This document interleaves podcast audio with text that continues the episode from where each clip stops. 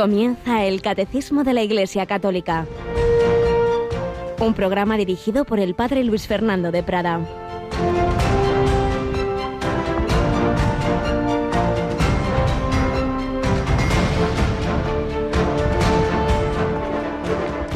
Te doy gracias, Padre, Señor del cielo y de la tierra, porque has escondido estas cosas a los sabios y entendidos y se las has revelado a los pequeños. Alabado sean Jesús, María y José, muy buenos días.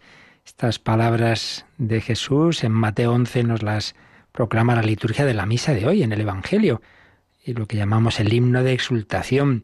Jesús miraba a los que le estaban escuchando, veía gente humilde, sencilla, que abría su corazón, que creía en él, mientras que los sabiondos, los que se creían saber mucho, los que habían estudiado mucho la ley pero tenían el corazón duro, pues no creían en él. El Señor se revela a los pequeños. Sí, Padre, así te ha parecido bien. Todo me ha sido entregado por mi Padre y nadie conoce al Hijo más que el Padre y nadie conoce al Padre más que el Hijo y aquel a quien el Hijo se lo quiera revelar. Nos lo quiere revelar a todos, pero hace falta que abramos nuestro corazón. Nadie conoce realmente a Dios, sino el Hijo de Dios que nos lo ha revelado humanamente. Por eso decir yo creo en Dios, pero ahí me quedo es como no decir nada, porque bueno, ¿y Dios? ¿Quién es Dios? ¿Y usted qué sabe de Dios? ¿Y qué importa Dios en su vida? ¿Y hasta qué punto tu vida está edificada en Él? Si no es un Dios que se nos ha revelado, que se nos ha comunicado, que entra en nuestra vida, pues al final es nada, una idea que está por ahí en los cielos y tiene nada que ver con mi vida real. Dios se nos ha manifestado en Cristo, el Dios de rostro humano. Jesús nos ha manifestado al Padre en el Espíritu Santo, el misterio de Dios la Santísima Trinidad, que Él quiere comunicarnos a todos. El Señor nos llama a todos a su intimidad, nos llama a todos a unirnos con Él. Eso es la santidad. De eso estamos hablando en el catecismo. Eso es el camino que han seguido tantos santos. Tenemos hoy con nosotros a Mónica Martínez. Buenos días, Mónica. Muy buenos días, padre. Esta mañana había yo a, Yolanda, ¿verdad? Esa grabación de, de, los santos del día que tú nos contarás de nuevo a las tres. Hoy Santa Sinforosa y sus siete hijos, mártires de Roma. Pues mira, no tenía yo mucha idea de Santa Sinforosa, la verdad. No, la verdad es que no es una de las santas, yo creo, más conocidas, pero bueno, yo creo que su vida también nos alienta a todos a vivir la fe en, en familia hasta las últimas consecuencias. Su marido también es santo. Sí, fíjate, ya lo oía, los padres, marido, ella, los siete hijos, que es muy fuerte, ¿no? Una madre, pues como la madre de los macabeos del Antiguo Testamento, ¿verdad? Pues sí, cuántos ejemplos de santidad tenemos en la historia de la Iglesia. Recordamos que estamos también encomendándonos al apóstol Santiago y nuestro patrono, patrono de España, hay mucho que pedirle, desde luego. Estamos haciendo la novena al acabar las vísperas, eso de las ocho menos cuarto de la tarde.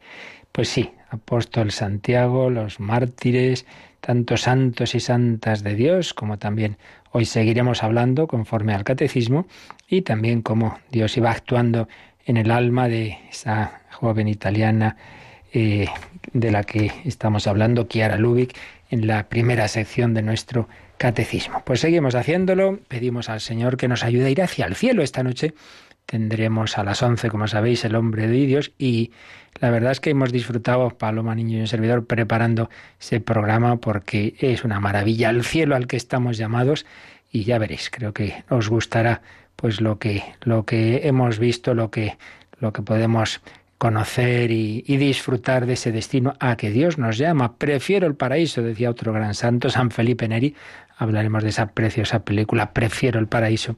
Cuando le ofrecieron ser cardenal, dice, bueno, bueno, yo prefiero llegar al cielo, el otro, si puede ser mejor que no.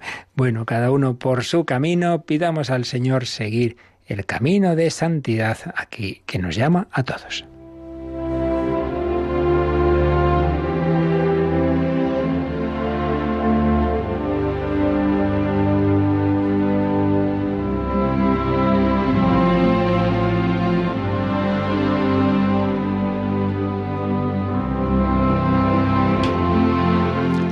Llamados todos a la santidad, cada uno por su camino, pero hay rasgos que sin duda básicamente son comunes en todos los santos. Estamos viendo cómo Dios actuaba en el alma de Chiara Lubick y cómo ella escribía a sus compañeras y a veces incluso a sacerdotes y religiosos, porque aún siendo joven, pero el Señor la iba dando grandes luces sobre la vida espiritual que también a nosotros nos sirven. Por eso estamos recogiendo algunos de sus apuntes conforme lo ha recogido a su vez José María Quintas. Escribía así a una amiga, créelo, todos los que han escalado la santidad han alcanzado un lugar más o menos alto según el ardor con que hayan amado a Jesús crucificado. Pues sí, hay la importancia de que siempre contemplemos a Cristo, Cristo crucificado, que meditemos la pasión, muy buena costumbre, por lo menos todos los viernes, esa meditación, ese hacer el, el santo vía crucis, el amor a Cristo crucificado. Existe una parte de esfuerzo personal, una purificación activa, sin duda. Escribía también, mirad a Jesús y a San Francisco mendicante y recordad que santidad significa vencerse a uno mismo. Sí, tenemos que luchar contra nosotros mismos, pero luego la parte fundamental la hace el Señor. Él trabajará en nosotras y dejará en lugar de cada miseria una llama de amor por Él. Eso solo Dios puede ponerlo. Y escribía la joven Kiara a sus amigos religiosos franciscanos del sentido de las pruebas. Por ejemplo, así escribía en una carta. Al principio, Dios siempre concede la ilusión y la felicidad de haberlo encontrado a Él. Luego, para que nada humano en nosotros obstaculice la obra de Dios, Él permite que haya periodos de tinieblas, de turbaciones, de angustias, para que veamos quiénes somos y conscientes de nuestra nada y de nuestra miseria, nos volvamos a lanzar en Él con plena confianza solo en Él. Por ello, Padre, mire su vida, totalmente guiada por la mano divina. Precisamente cuando usted se sentía quizá más abandonado, Jesús excavaba los cimientos para después sobre su vacío construir la casa, es decir, él mismo. También en la construcción de una casa material parece una contradicción excavar hacia abajo en lugar de hacia arriba. Lo mismo en el alma. Es necesario hacer el vacío completo de todo. De ahí nuestra pasión por Jesús abandonado. Seguirlo significa anularse uno mismo.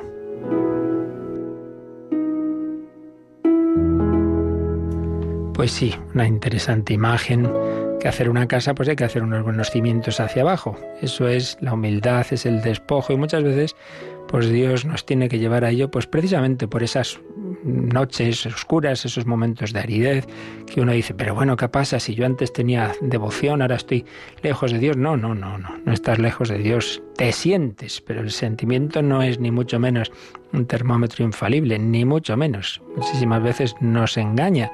El que se siente lejos puede estar cerca y el que se siente muy cerca, pues luego hace lo que le da la gana y no está realmente unido a Dios nuestro Señor. La clave no es lo que siento, sino ese, ese compromiso firme de hacer la voluntad de Dios. Por ello, no nos desanimemos en los momentos oscuros, en esas noches interiores o también en las dificultades exteriores, que también le llegaron pronto a Kiara Lubick y sus compañeras. En 1948, pues empezó a haber incomprensiones, ciertas persecuciones, sospechas sobre esas nuevas comunidades. Y escribía ella, no siempre podemos tener aprobaciones, no siempre podemos tener almas que nos sigan, pero siempre podemos ser santos, incluso cuando las luchas te sobrepasan y pareces muerta. Pareces, porque estando muerta por divina voluntad, en realidad estás viva. Santifiquémonos, pues, y seamos cada vez más dignas del ideal que Dios nos ha dado. Recordad que el ideal debemos ser nosotras, nosotras el ideal vivo, nosotras la unidad con Dios y con el prójimo. Pues también aquí muy importante esto. Te comprenderán, no te comprenderán, antes o después siempre llega la incomprensión, la cruz, los problemas, muy bien. Pero lo que nadie te puede impedir es precisamente lo que importa, que es la santidad, porque también de esas incomprensiones Dios saca mucho bien. Y yo creo que no ha habido un santo que no haya pasado por ahí. ¿Quién comprendió al principio a Santa Teresa? Esta monja loca, infémina, inquieta y andariega, decía el propio nuncio. San Juan de la Cruz, madre mía, anda que no recibió palos y no solo un sentido metafórico el pobre.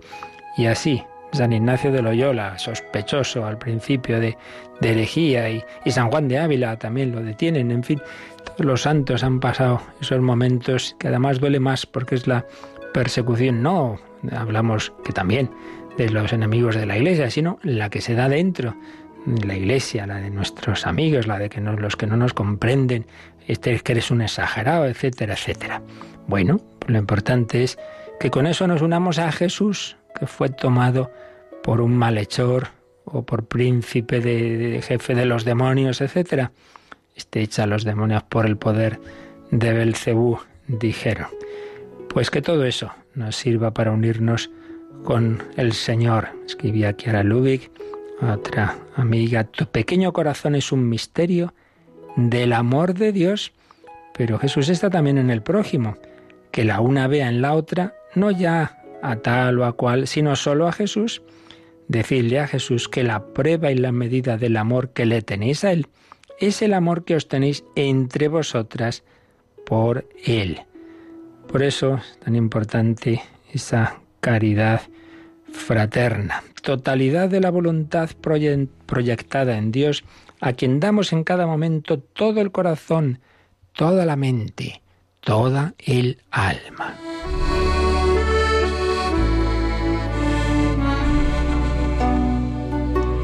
Y por él, toda la voluntad, toda la mente, todo el corazón y todo el alma a la hermana, medida de nuestro amor a Dios, de quien queremos la misma santidad que deseamos para nosotras. Amaos.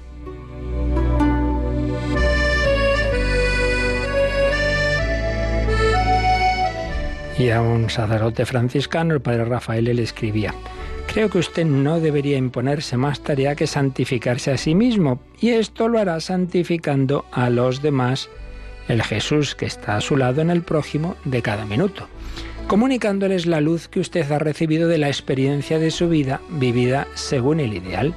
En definitiva, usted tendrá vida plena si se la comunica plenamente a todos según la capacidad que tengan. Si lo hace, estará siempre lleno de vida. El amaos dándonos todo incluye el dar al hermano las propias riquezas espirituales. Y tenemos el ejemplo de María, que llena de la gracia de Dios, pues se fue enseguida a ver a Isabel. Fue a ayudarla en ese su embarazo. Y terminamos con esta carta, esta frase en una carta de Kiara Lubick, que se fundan en uno comunicándose una a otra todos los tesoros que poseen, en especial los espirituales, de modo que sea Jesús en medio de ellas quien se santifica.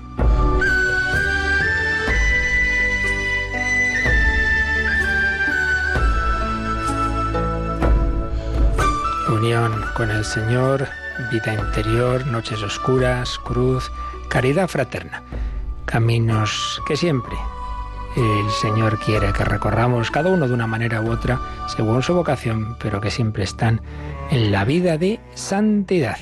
Pues así lo pedimos a la Reina de todos los santos, la Virgen María, que cada día, como el que hoy nos ha concedido el Señor, nos acerque más por medio de ella al Señor y a los hermanos.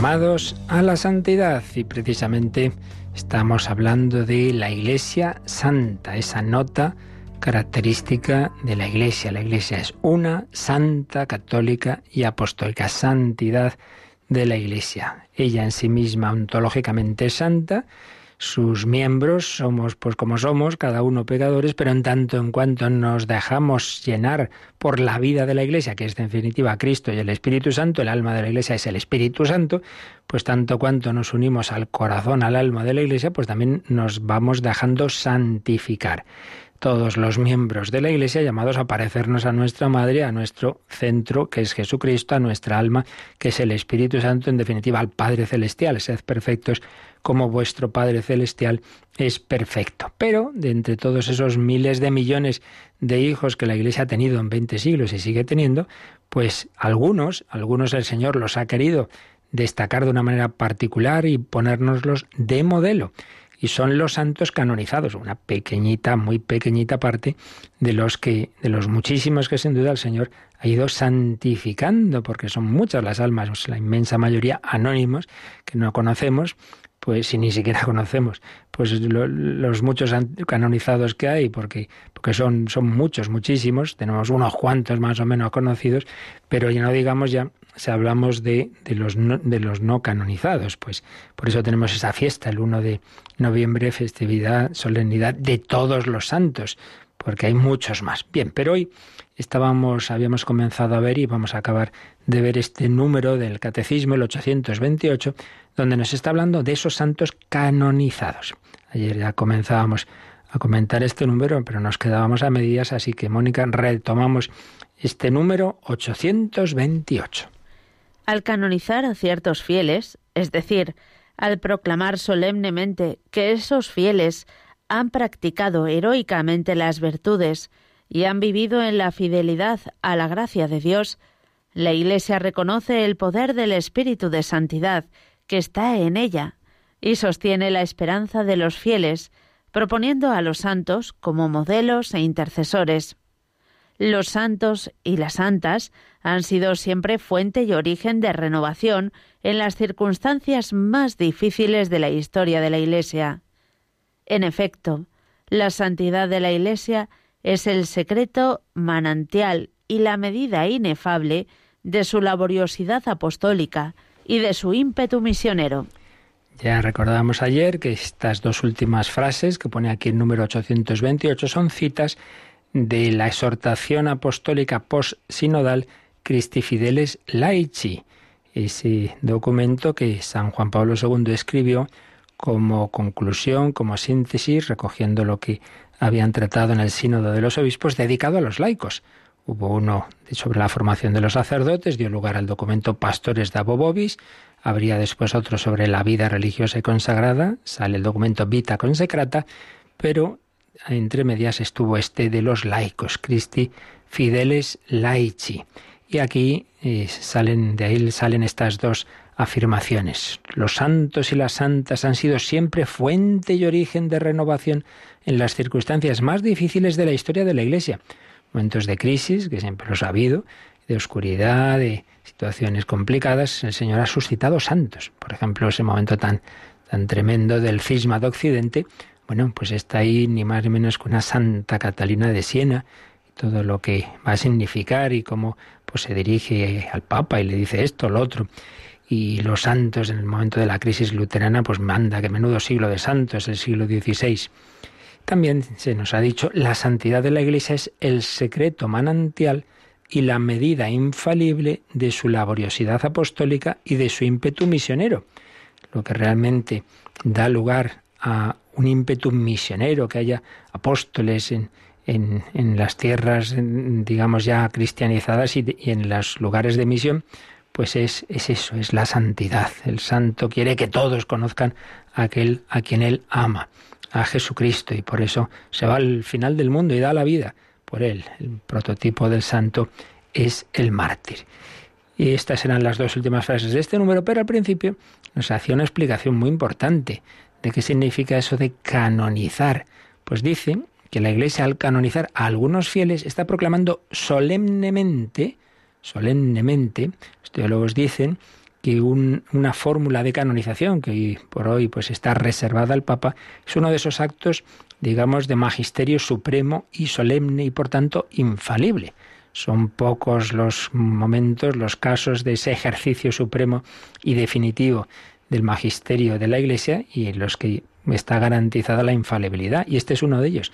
Porque claro, que el Papa nos dijera, que la Iglesia nos dijera, este, esta persona ha sido, ha llevado una vida santa, por tanto es un buen modelo y está en el cielo. Resultara que eso no fuera así, estoy yo imitando a alguien que me ha dado mal ejemplo, hombre. Pues no, Dios no podría permitir ese, ese error. Entonces, la canonización implica dos cosas. Una, que en efecto está en el cielo, que por tanto intercede por nosotros y que podemos pedir su intercesión ante Dios. Segundo, que su vida, al menos la etapa final de su vida, porque antes ha podido llevar una vida de pecado o de tibieza, pero que al menos en la etapa final de su vida ha practicado las virtudes en grado heroico. Se llama eso virtud heroica, o sea, por encima de lo normal. Uno ve que realmente hay una acción muy fuerte de la gracia de Dios y, por supuesto, que ha correspondido con su voluntad a esa gracia. Por eso dice eh, la Iglesia al, al canonizar a ciertos fieles proclama solemnemente que han practicado heroicamente las virtudes y han vivido en fidelidad a la gracia de Dios. Y así, pues la Iglesia reconoce el poder del Espíritu Santo que está en ella y que da lugar a tantos santos, a los cuales, dice, la Iglesia los propone como modelos e intercesores. El santo tiene básicamente estas dos funciones en la vida de la Iglesia. Una, que es modelo, por eso los papas, los últimos papas sobre todo, han intentado que hubiera canonizaciones de santos en todos los, todas las circunstancias, que haya modelos, pues no solo para los sacerdotes, los monjes, las monjas, sino para los laicos, de todos los tipos, casados, solteros, para que veamos que, realmente en todas circunstancias Dios nos llama a la santidad y que ha habido personas que así lo han hecho y que eso no es una cosa rara, que, que eso es posible y que no es uno ni dos, que son muchísimos. Aparte de esas dos citas que hemos visto de, del documento Christi Fideles Laici, el catecismo hace una referencia a los números de la, Constitución dogmática sobre la Iglesia del Vaticano II, la Lumen Gentium, eh, cita el número 40, y luego del 48 al 51, donde tenemos, podríamos decir, un pequeño tratadito sobre los santos. Así que vamos a, coger esos números y vamos a ver lo esencial de lo que nos decían, porque este es un punto importante y, tenemos, como digo, ahí un, tratado de, de, mucha autoridad, porque esto es la constitución principal del Vaticano II, esta constitución dogmática Lumen Gentium. Entonces, por un lado, se habla de la vocación universal a la santidad, ya lo hemos visto en el capítulo 5, pero luego el capítulo 7 habla de la índole escatológica de la Iglesia, es decir, esa plenitud la vida de la Iglesia. Sí, es una Iglesia peregrinante, pero llamada a llegar a ser la Iglesia triunfante, la Iglesia en el cielo. El número 49 dice lo siguiente, hasta que el Señor venga. Voy un poquito saltando alguna cosa, pero lo esencial lo leemos. Hasta que el Señor venga revestido de majestad, acompañado de sus ángeles y destruida la muerte, em, y le sean sometidas todas las cosas, hasta que el Señor vuelva así, pues sus, sus discípulos unos peregrinan en la tierra, otros ya difuntos se purifican. Iglesia peregrinante, iglesia del purgatorio, otros finalmente gozan de la gloria, contemplando claramente a Dios mismo, uno y trino, tal como es. Mas todos, en forma y grado diverso, vivimos unidos en una misma caridad para con Dios y para con el prójimo, y cantamos idéntico himno de gloria a nuestro Dios. Esto es lo que ya veremos más adelante, es la comunión de los santos. Todos estamos unidos, aquellos que en la tierra, en la iglesia, que peregrinan en la tierra, viven en la gracia de Dios, tienen ese amor de Dios que tienen los del purgatorio, aunque se estén purificando, pero tienen en sus almas ese amor de Dios. El purgatorio no es un infierno en pequeñito, no, no, no. Y tienen, eh, están unidos también a los del cielo que ya están contemplando a Dios. Pero en los tres estados, en los tres estados, lo común es esa, esa vida divina que es el amor, la caridad para con Dios y para con el prójimo. Sigue Lumen Gentium. Pues todos los que son de Cristo, por poseer su espíritu, constituyen una misma iglesia y mutuamente se unen en él. Claro, por eso recordábamos ayer que la plena incorporación a la Iglesia implica estar en gracia de Dios. Si uno cree todo lo que dice la Iglesia y está dentro de su estructura, pero no vive en gracia, pues hombre, pues no, no poseen el Espíritu de Dios, aunque haya sido bautizado, en ese momento se ha ido de esa comunión. La unión de los viadores, los peregrinos, con los hermanos que se durmieron en la paz de Cristo, de ninguna manera se interrumpe. No, no, no, no estamos, no hay un foso infranqueable entre los que ya han muerto en el Señor y nosotros. Antes bien, se robustece con la comunicación de bienes espirituales, comunión de los santos, nos ayudamos mutuamente.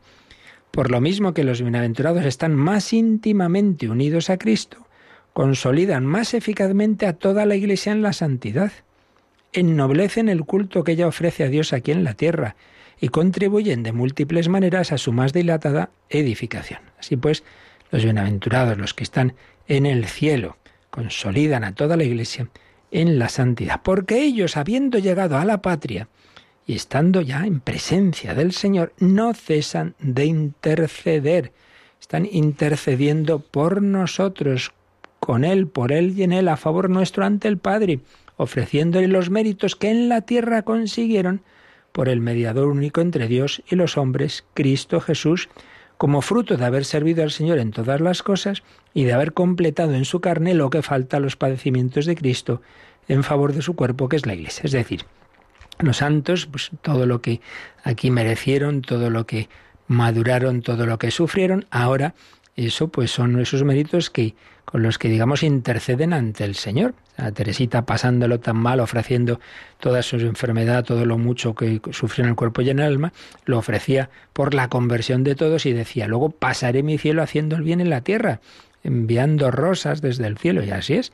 Pues cuántas personas han, hemos experimentado esa intercesión de Santa Teresita o de otros santos. Su fraterna solicitud contribuye mucho a remediar nuestra debilidad. Señor nos ha dado hermanos aquí en esta vida, no podemos caminar solos, necesitamos ayudarnos mutuamente, encordada en la iglesia, pero también tenemos hermanos en el cielo, no los olvidemos y no dejemos de recurrir a su ayuda. Número 50 de la Lumen Gentium, pues habla de esas relaciones de la iglesia peregrinante con la iglesia celestial, la iglesia de los viadores, de los peregrinos, teniendo perfecta conciencia de la comunión que reina en todo el cuerpo místico, ya desde los primeros tiempos guardó con gran piedad la memoria de los difuntos, de los difuntos, y viene una cita del segundo libro de los Macabeos. Ofreció sufragios por ellos porque es santo y saludable el pensamiento de orar por los difuntos para que queden libres de sus pecados. Es uno de los textos bíblicos que nos lleva a la fe en el purgatorio. Pero sigue diciendo, la Iglesia siempre creyó que los apóstoles y mártires de Cristo, por haber dado el supremo testimonio de fe y de caridad con el derramamiento de su sangre, nos están más íntimamente unidos en Cristo. Les profesó especial veneración junto con la bienaventurada Virgen y los santos ángeles. Imploró piadosamente el auxilio de su intercesión. Pues sí, junto naturalmente y, debajo de la Virgen María, y los ángeles, etcétera, lo que en la historia de la Iglesia aparecieron siempre como los primeros santos, los primeros modelos de santidad fueron los mártires. Lógico, puesto que la Iglesia nace en la persecución, ¿no? Las primeras persecuciones en Israel y sobre todo luego bajo el Imperio Romano. Entonces los primeros santos a los que se da culto son los mártires. Es el modelo supremo de santidad, el dar la vida por Cristo, que más se puede hacer. Pero a estos fueron pronto agregados también quienes habían imitado más de cerca la virginidad y pobreza de Cristo. Y finalmente todos los demás. Pues sí, después de los mártires, cuando ya iban cesando las persecuciones, pues había quien llevaba otro tipo de martirio, el martirio blanco. Se iban a los desiertos, vivían como eremitas, mucha penitencia, mucha oración. Entonces fue como el segundo tipo de personas que enseguida el pueblo de Dios veía como, como personas muy especiales, como santos después de los mártires aquellos que habían imitado más de cerca esa pobreza, esa virginidad de Jesucristo. Pero luego todos los demás, cuyo preclaro ejercicio de virtudes cristianas y cuyos carismas divinos les hacían recomendables a la piadosa devoción e imitación de los fieles. Entonces, poco a poco, pues se fueron apareciendo modelos de santidad en todos los estados de vida. Y sigue diciendo la Lumen Gentium del Vaticano II, mirando la vida de quienes siguieron fielmente a Cristo, Nuevos motivos nos impulsan a buscar la ciudad futura. Mira, si lo importante es eso, llegar al cielo. Y al mismo tiempo aprendemos el camino más seguro por el que, entre las vicisitudes mundanas, podremos llegar a la perfecta unión con Cristo o santidad según el estado y condición de cada uno. Aquí a lo tonto, Vaticano II prácticamente nos ha dado una definición de santidad, diciendo que, siguiendo el ejemplo de los santos, podremos llegar a la perfecta unión con Cristo o santidad. ¿Qué es la santidad? Solo Dios es santo, unirnos a Dios. ¿Cómo podemos unirnos a Dios? Uniéndonos con Cristo. Perfecta unión con Cristo o santidad según el estado y condición de cada uno. Porque Dios nos llama a unirnos con Él, cada uno de una forma distinta. Un sacerdote pues no tiene el mismo camino de santidad que el monje, ni que el casado, evidentemente. Según el estado y condición de cada uno en la vida de aquellos que siendo hombres como nosotros se transforman con mayor perfección en imagen de Cristo, Dios manifiesta al vivo ante los hombres su presencia y su rostro. En ellos Él mismo nos habla y nos ofrece un signo de su reino, hacia el cual somos atraídos poderosamente con tan gran nube de testigos que nos envuelve. Una cita de la carta a los hebreos. Así pues, veneramos la memoria de los santos del cielo por su ejemplaridad, pero más aún con el fin de que la unión de toda la Iglesia en el Espíritu se vigorice por el ejercicio de la caridad fraterna. Porque así como la comunión cristiana entre los viadores nos acerca más a Cristo, así el consorcio con los santos nos une a Cristo, de quien como de fuente y cabeza dimana toda la gracia y la vida del mismo pueblo de Dios. Es por tanto sumamente conveniente que amemos a estos amigos y coherederos de Cristo, hermanos también y eximios bienhechores nuestros, Claro, muy, muy conveniente que amemos a los santos, que los conozcamos, claro, si no, ¿cómo los vamos a amar? Para empezar, conocer la vida de los santos, que los amemos. Sigue, que los invoquemos humildemente, claro, para eso están intercediendo, pues invócalos. Y que para impetrar de Dios beneficios por medio de su Hijo Jesucristo, nuestro Señor, que es el único Redentor y Salvador, acudamos a sus oraciones, protección y socorro. Es decir, quede muy claro el único Salvador es Jesucristo que nunca podemos sustituir al Señor por un santo. Entra uno en la iglesia, en vez de ir a, rezar a Jesús al sagrario, se va al santo y se marcha y no, hombre, no, eso ya no, eso no, eso no está bien orientado. Eso no, pero tampoco prescindamos de aquellos que Dios mismo nos ha dado como hermanos. Está claro que los santos y la, la misma Virgen nos quieren es llevar al Señor, por supuesto. Solo Dios es santo, en definitiva, pero este Dios Santo santifica hermanos nuestros que nos los da para que nos ayuden, como nos ha dado también a los ángeles. Todo genuino testimonio de amor que ofrezcamos a los bienaventurados se dirige por su propia naturaleza a Cristo, claro, porque ¿quién les ha hecho santos? Pues Cristo, y termina en Él. El culto a los santos termina en Él, que es la corona de todos los santos, y por Él va a Dios, que es admirable en sus santos y en ellos es glorificado. La más excelente manera de unirnos a la Iglesia Celestial tiene lugar sobre todo en la Sagrada Liturgia, claro, cuando celebramos juntos las alabanzas de la Divina Majestad y todos de cualquier tribu y lengua, pueblo, nación, redimidos por la sangre de Cristo, Apocalipsis 5.9, congregados en una sola iglesia, ensalzamos con un mismo cántico de alabanza a la Santísima Trinidad. Por eso fijaos toda celebración eucarística es una alabanza a la Santísima Trinidad, pero siempre mencionamos a la Virgen, a los santos. Al celebrar el sacrificio eucarístico es cuando mejor nos unimos al culto de la Iglesia celestial, con los ángeles, los arcángeles, con todos los coros celestiales, con todos los santos, proclamamos Santo, Santo, Santo es el Señor. Y así entramos en comunión y veneramos la memoria ante todo de la gloriosa siempre Virgen María, pero también de San José, de los apóstoles, los mártires y todos los santos. Queremos alabar a Dios, queremos glorificarle, queremos seguir a Jesucristo, pero no nos olvidemos de que estamos llamados a hacerlo en familia. La familia no solo es los que estamos aquí, sino la iglesia celestial y también aquellos hermanos nuestros que se están purificando. Vamos a pedirle al Señor seguir, seguir sus huellas con la ayuda de los santos y mirad, vamos a escuchar una canción que además tiene un origen pues muy bello, una chiquita, no voy a dar más detalles, pues muy jovencita, desde pequeña quiso ser monja de clausura, tenía una grandísima oposición en su casa, vamos, pero más que grandísima. Había, pues en fin, amenazas muy serias, pero cuando cumplió los 18 años se presentó en una comisaría, dijo que, que ella iba a entrar en determinado convento, que su padre la perseguiría, pero que, que era su voluntad, y así fue, y realmente fue, fue un momento difícil, se lo jugó todo. Entonces esta historia la conocía mi amigo el padre Gonzalo Mazarrasa y al llegar a su casa a enterarse de todo lo que había ocurrido, compuso esta canción que oímos interpretada por otro joven sacerdote, el padre Ricardo Barbas, Vargas. A seguir, a, a jugármelo todo. Pues sí, el Señor nos llama a todos a seguir a Cristo, a jugarnos todo por seguirle, por seguir sus huellas. Hay que decir que al cabo de los años esos familiares que se oponían, pues luego se convirtieron y todo acabó muy bien pero en aquel momento pues fue un momento de en que esa chiquita con sus 18 años se lo jugó todo por seguir a Jesucristo.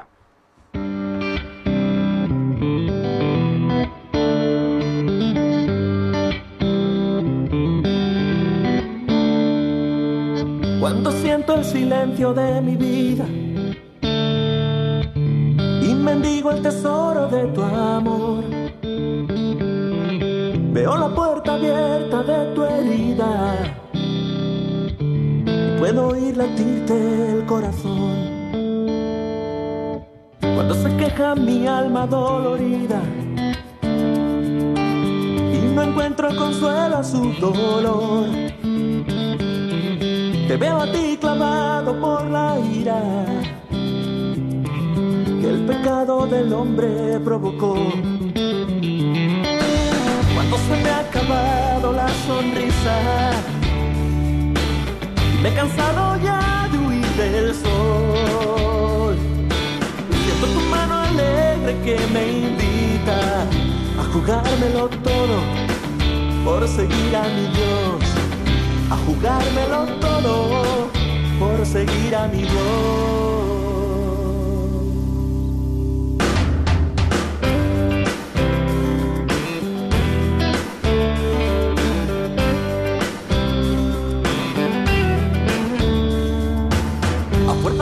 La despedida me ha escapado el tiempo del reloj. Solo me acuerdo ya de la alegría que sentiremos juntos, solos mi Dios y yo.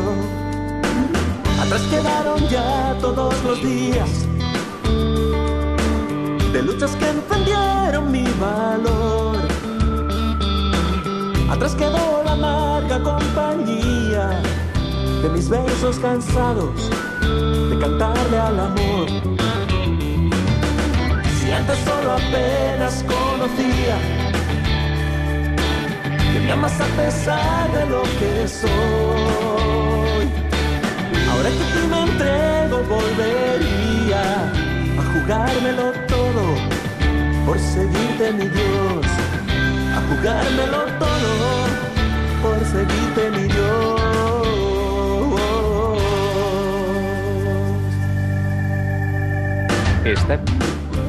Están, escuchando el Catecismo de la Iglesia Católica con el Padre Luis Fernando de Prada.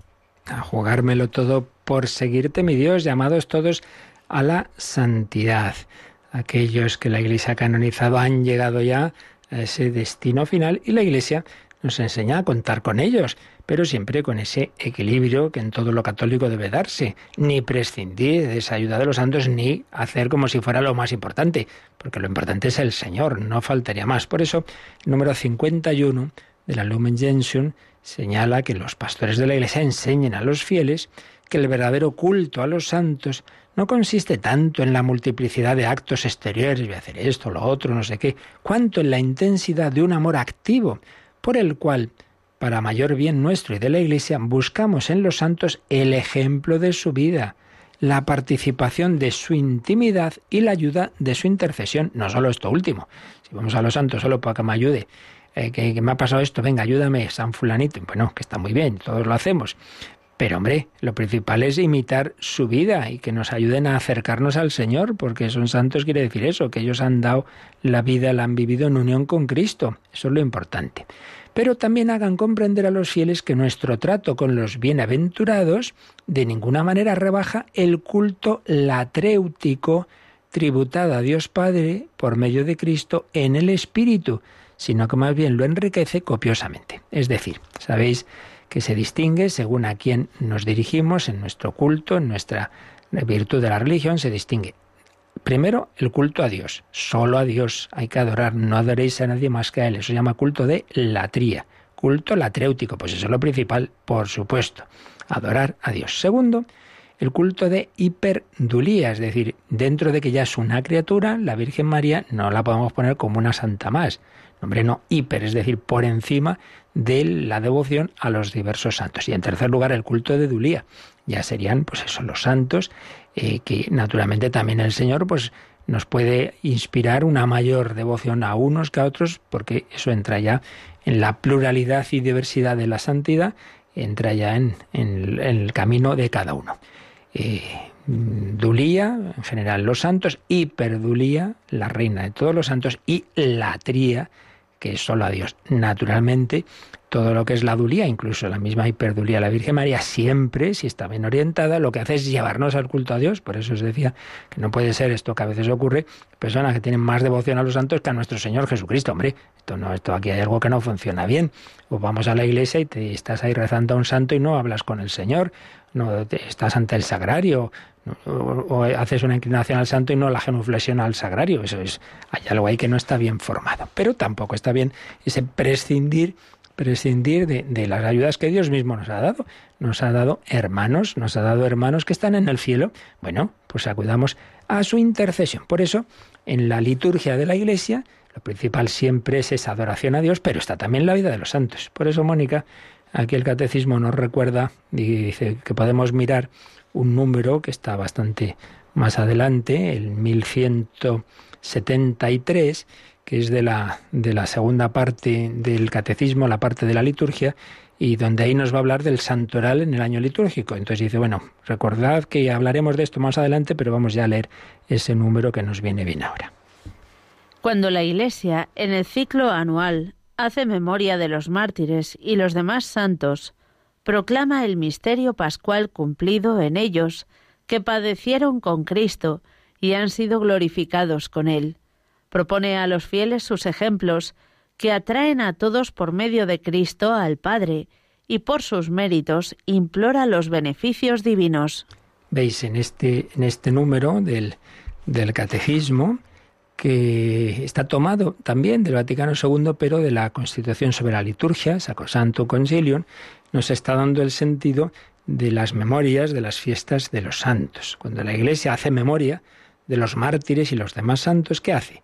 Pues en definitiva proclama el misterio pascual, es decir, eh, un santo no se ha hecho santo por sus fuerzas, sino simplemente que ha dejado que Cristo viva en él, que la pasión, muerte y resurrección de Cristo se haya dado en esos santos, de una manera muy especial en el mártir, que ha imitado a Cristo incluso, pues eso, en, dar la vida, pero también está el martirio blanco, digamos, de, de cualquier camino de santidad, de haber ido muriendo y de, en definitiva, unirse también en la muerte al Señor. Entonces, los santos eh, han dejado que en ellos se viva el misterio pascual, han sufrido con Cristo, han sido glorificados con Él y dan ejemplo a todos los fieles. Por eso lo principal es que tomemos el ejemplo de los santos, pero también interceden por nosotros, por sus méritos imploran los beneficios divinos para nosotros. Por eso la Iglesia tiene ese equilibrio de que, hombre, lo principal es el domingo, son las fiestas del Señor, eso es lo principal, pero tampoco nos olvidamos de los santos y por eso hay fiestas de los santos, hay en distintos grados, como bien sabemos, ¿no? Desde las que tienen un rasgo de solemnidad, por supuesto, siempre la Virgen María, pero también San Juan Bautista, San Pedro y San Pablo. Es un grado importante por la importancia que tienen esos santos en, en la vida de la Iglesia, solemnidad, luego las fiestas, pues por ejemplo todos los apóstoles, los apóstoles de Cristo, los, los Pedro, Santiago, bueno, Pedro ya hemos dicho que tiene un grado especial, la solemnidad, pero los demás es, tiene categoría litúrgica de fiesta. Y luego ya están las memorias, pueden ser memoria obligatoria, es decir, que salvo que haya, coincida con, con un domingo o lo que sea, pues mm, se hace una mención de, ese santo o memoria libre, que ya pues depende del lugar, que haya mayor o menor devoción, pues se celebra la misa con esa invocación especial, con esa liturgia especial de ese santo o no. Así pues, camino de santidad para todos los cristianos, entre ellos hay santos canonizados, la canonización indica que están en el cielo, que en ellos se ha cumplido plenamente el plan de Dios, son nuestro modelo y son también intercesores.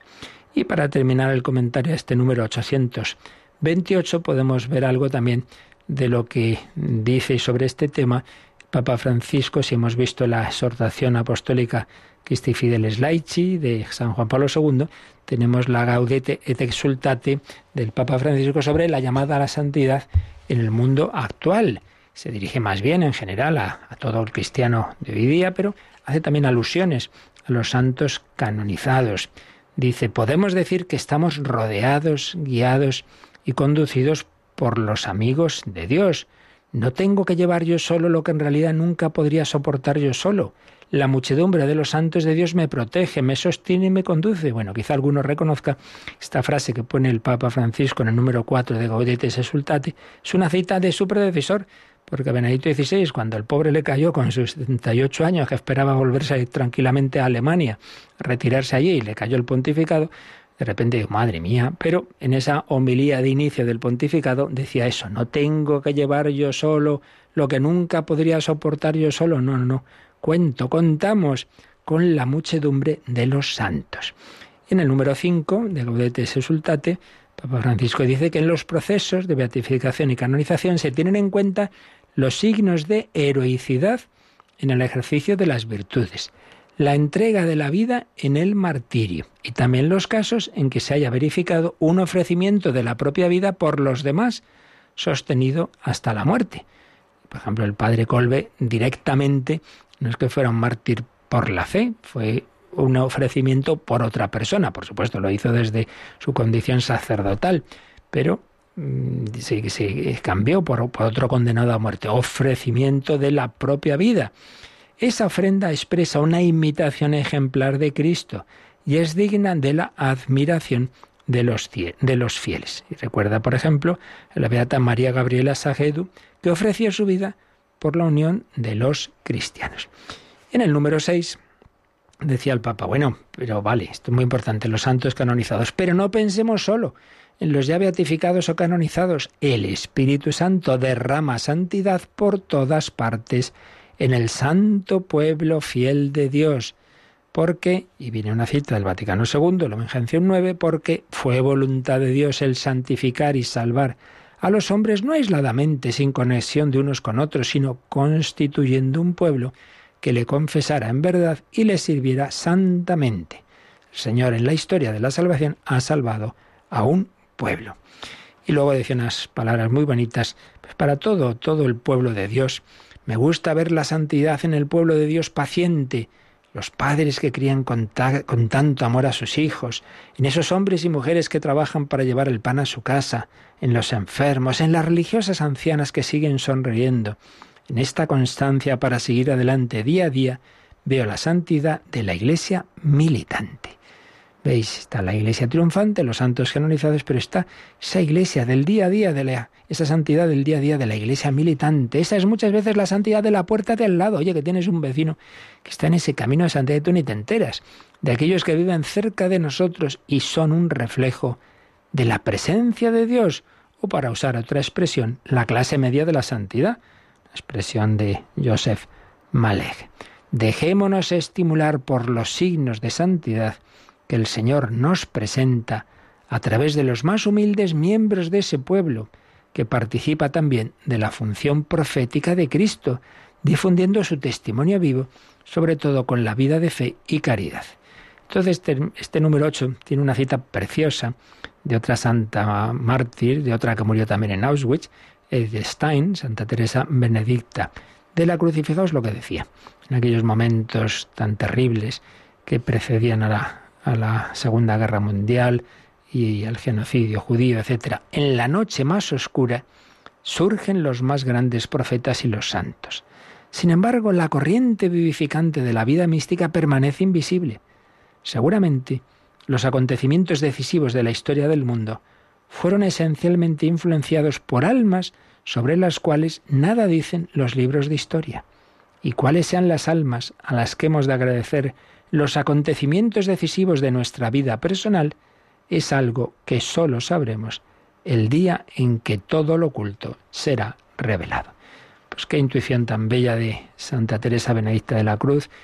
Eh, ocurren muchas cosas en la historia del mundo, pero lo que no va a salir en, en los libros de historia es que está Dios actuando ahí de una manera especial y está haciendo eh, conduciendo o reconduciendo tantas cosas malas que ocurren, sacando bien, porque hay X personas que están rezando, que están ofreciendo su vida, que se están santificando, que están muriendo quizá, ofreciendo su enfermedad por esa conversión, por el beneficio de tal persona, porque triunfe al final el bien. Y en nuestra vida particular, cosa que me ocurrió, fíjate cómo Dios actuó y tú no sabes que es que alguien estaba en ese momento rezando por ti, ofreciendo un sacrificio por ti, quizá muriendo por ti. Yo pienso, por ejemplo, cuando fue el atentado de San Juan Pablo II, luego hemos sabido, yo en concreto tenía un compañero de, de clase al lado, y luego supimos que al enterarse de ese atentado, él y otras muchas personas ofrecieron su vida al Señor por la salvación de Juan Pablo II. Bueno, este chico luego tuvo una leucemia y le fue ordenado antes de tiempo para pues eso, llegar a ser sacerdote antes de morir. Eduardo Laforet está estudiando su, su proceso. Pues como él, muchas personas, y, y San Pablo II no lo sabría, claro, en ese momento, estaban muchos ofreciendo su vida por él. Nunca sabemos quién actúa en nuestra vida rezando y ofreciendo su vida por nosotros. Pues damos gracias al Señor y pedimos al Señor, a la Virgen y a todos los santos que nos ayuden a seguir también nosotros ese camino. Rápidamente unos minutitos tenemos para invocar a Dios, pero también para vuestras consultas.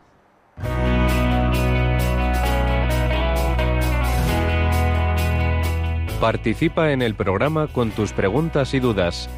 Llama al 91005 9419. 91005 9419. También puedes escribir un mail a catecismo arroba radiomaria.es. Catecismo arroba radiomaria.es.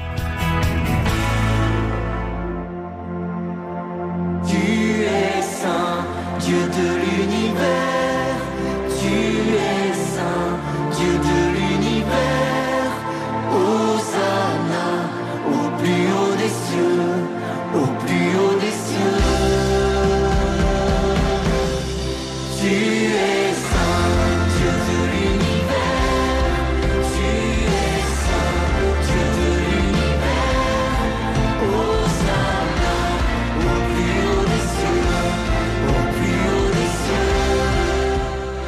Santo, sana, cantan este grupo carismático de León. Y precisamente tenemos un correo de una madre de familia, madre de cuatro hijos. ¿Alguna clave específica para promover la vocación de la san- a la santidad en los niños? Bueno, obviamente no hay recetas. Lo principal siempre, claro, siempre es el testimonio, el testimonio de los padres que aprenden los hijos, lo que ven. Por eso lo principal, pues que vosotros mismos, los padres, deis ese ejemplo de amor a Dios, de amor entre vosotros, de amor a los niños, de, rezar juntos, etcétera. Eso es lo principal. Pero mira, en la línea de lo que estamos explicando, creo que es muy importante para los niños mostrarles modelos. Entonces hoy que hay tantos modelos deportistas, no sé qué, no sé cuántos, hombre, que conozcan a los santos, eh, claro, de manera adecuada a la edad de cada uno. Vidas de santos, hoy día existen vídeos, películas y en Radio María tenemos también CDs con vidas de santos contadas para niños, algunos CDs especiales. Pues yo creo que eso es lo principal, el testimonio de la familia, el conocer las vidas de los santos y por supuesto irles introduciendo en la vida de piedad de una manera progresiva, la oración, lo que se ha hecho con nosotros siempre, ¿verdad? Enseñarnos a rezar por las mañanas, por las noches, vi- viendo que, que se, va a misa según la edad de cada uno, pues, pues ir viendo cómo, cómo se puede hacer esa participación. Por ahí va siempre la cosa. ¿Tenemos alguna llamada, Mónica? Así es, nos llama Asun de Ávila que nos pregunta, bueno, nos comenta que su madre ha fallecido y quiere saber si, bueno, si ella está en el cielo, si sufre al ver la falta de amor fraterno en sus hijos. Bien, ese tipo de, de preguntas, yo siempre digo que nosotros podemos responder con certeza de aquello que Dios nos ha revelado. Como de ese tipo de cosas no nos ha revelado nada, yo puedo hacer mis conjeturas, ¿verdad? Pero no, así como ahí me preguntan, ¿eh, ¿María es inmaculado? Sí, sí, eso es de fe seguro. Ese tipo de preguntas, pues, pues no lo sé. Pero bueno, en cuanto, digamos, partiendo de lo que sabemos, eh, podemos pensar que le pasa como a Dios nuestro Señor. Dios nuestro Señor no es indiferente a lo que nosotros vivamos. Entonces, en ese sentido, en ese sentido, podemos pensar que, eso, que el bienaventurado de alguna manera comparte pues esos momentos o eso, lo que podríamos llamar un dolor, pero por otro lado son inmensamente felices, como Dios es infinitamente feliz. Entonces, yo diría que por un lado, eh, no, no es indiferente ninguna persona decir a lo que estamos viviendo aquí, entonces lo estamos pasando mal, pues ahí están también, ¿no? Eso lo tienen presente, pero no como lo solemos vivir aquí, con angustia, con tristeza, no, hombre, no, porque en el cielo es feliz. Entonces, ¿cómo se compatibiliza esa plena felicidad con a la vez esa sensibilidad y ese compartir también, ese estar con nosotros? Pues no lo sé. Pero ya digo que, en fin, en cualquier caso, esto es mm, como yo pienso que puede ser, pero siempre entra en ese campo de lo misterioso y como bien sabes, Mónica, cuando estábamos en grupo de jóvenes, a veces este tipo de preguntas ya sabías lo que yo solía responder, ¿verdad? ¿Te acuerdas? Lo de las preguntas. Las preguntas al Padre Eterno. Eso, eso. Porque en último término, pues yo ya no sé responder muchas veces, ¿no? Porque eso, el Padre Eterno, ya se lo preguntaremos. Hay cosas que cuando lleguemos a ver, ¿nos quieres explicar, Padre Celestial, cómo es esto? Muy bien, pero está bien aquí que planteemos las dudas porque a todos nos ayuda, ¿verdad? El pensar y el reflexionar y en cualquier caso el pedirle luz al Señor. Bueno, pues esta noche hablaremos más del cielo, así que si queréis a las 11, 10 en Canarias, en el hombre de Dios, creo que disfrutaremos también hablando de, del cielo y, de los santos, concretamente de San Felipe Neri, prefiero el paraíso. Bueno, eso esta noche y ahora pedimos al Señor su gracia, su bendición, para que este día lo vivamos, como hemos dicho, en como camino de santidad, en amor a Dios, en amor al prójimo. La bendición de Dios Todopoderoso, Padre, Hijo y Espíritu Santo, descienda sobre vosotros. Alabado sea Jesucristo.